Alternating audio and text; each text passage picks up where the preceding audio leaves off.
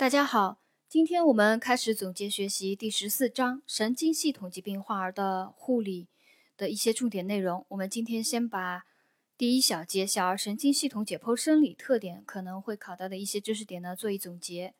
第一个，小儿脑耗氧量在基础代谢状态下占到了总耗氧量的百分之五十，而成人则为百分之二十，因此小儿缺氧的耐受性较成人更差。第二个，呃，关于脊髓的一个知识点，讲到了婴幼儿做腰椎穿刺，它的穿刺点应选择第四五腰椎间隙为宜。啊，婴幼儿如果要做腰椎穿刺的话，应以第四五腰椎间隙为宜。四岁以后呢，以第三四腰椎间隙为宜。啊，所以成人进行腰椎穿刺，一般是选择第三四或第四五腰椎棘突间隙。婴幼儿四岁，呃，四岁以下的婴幼儿腰椎穿刺时，应选择第四五腰椎间隙为宜。呃，关于脑脊液的一个知识点，我们就记一个，呃，新生儿的脑脊液总量啊，还有还有那个儿童啊，儿童脑脊液总量以及他们的压力。新生儿脑脊液总量呢，呃，大概在五十毫升。压力呢，在三十到八十的毫米水柱啊，单位是毫米水柱。婴儿、新生儿脑脊液总量是五十毫升，压力是三十到八十毫米水柱。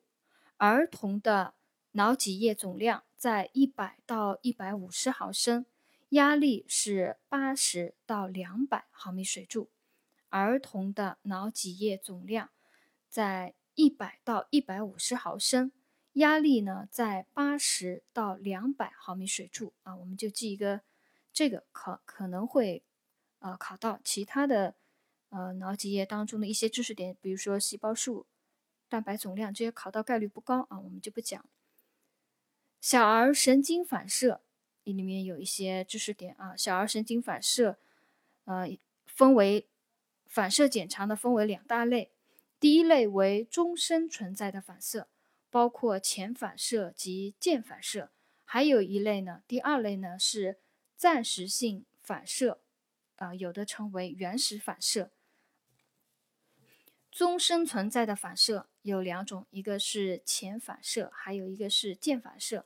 前反射呢，包括比如角膜反射、瞳孔对光反射、结膜反射、吞咽反射，啊，这些呢都是前反射。还有一岁以后出现的腹壁反射，以及四到六个月以后，啊才明显的提睾反射，也是属于前反射。这个呢有必要我们也要记一下啊，以防出到选择题让你选以下哪些是前反射，或者是啊或者是渐反射之类的啊。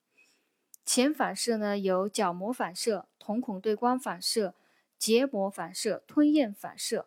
还有一岁以后出现的腹壁反射，以及四到六个月以后才明显的提睾反射，这些是前反射。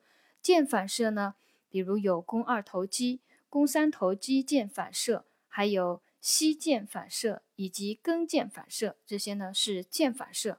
啊，前反射和腱反射呢都是终身存在的反射。还有一种反射是小儿时期。暂时性反射也有称是原始反射。第一种是出生时就存在，以后逐渐消失的反射啊，所以称原始反射这一类。比如迈步反射、握持反射、拥抱反射、颈肢反射、握持、觅食和吸吮反射啊，这些反射呢是出生时就存在。以后逐渐消失的反射啊，我再复述一遍：有迈步反射、握持反射、拥抱反射、颈支反射，还有觅食、吸吮反射，这些是出生时就存在，以后逐渐消失的反射。啊，还有一种是出生时不存在，以后逐渐出现并终身存在的反射。啊，出生时不存在，以后逐渐出现并终身存在的反射，啊，主要是两个，一个是降落伞反射，还有一个是平衡反射。啊，平衡反射呢，我们比较好理解，保持一个身体平衡的一个自然的一个反射。降落伞反射，降落伞反射是一种保护自己及保持身体平衡的一种保护性的反射。啊，它的检测检查方法有好几种啊，比如抱着婴儿啊，托住婴儿的胸部跟腹部，让他突然下坠，婴儿的双手双脚会往外延伸啊，保持一个平衡。类似降落伞一样啊，称为降落伞反射。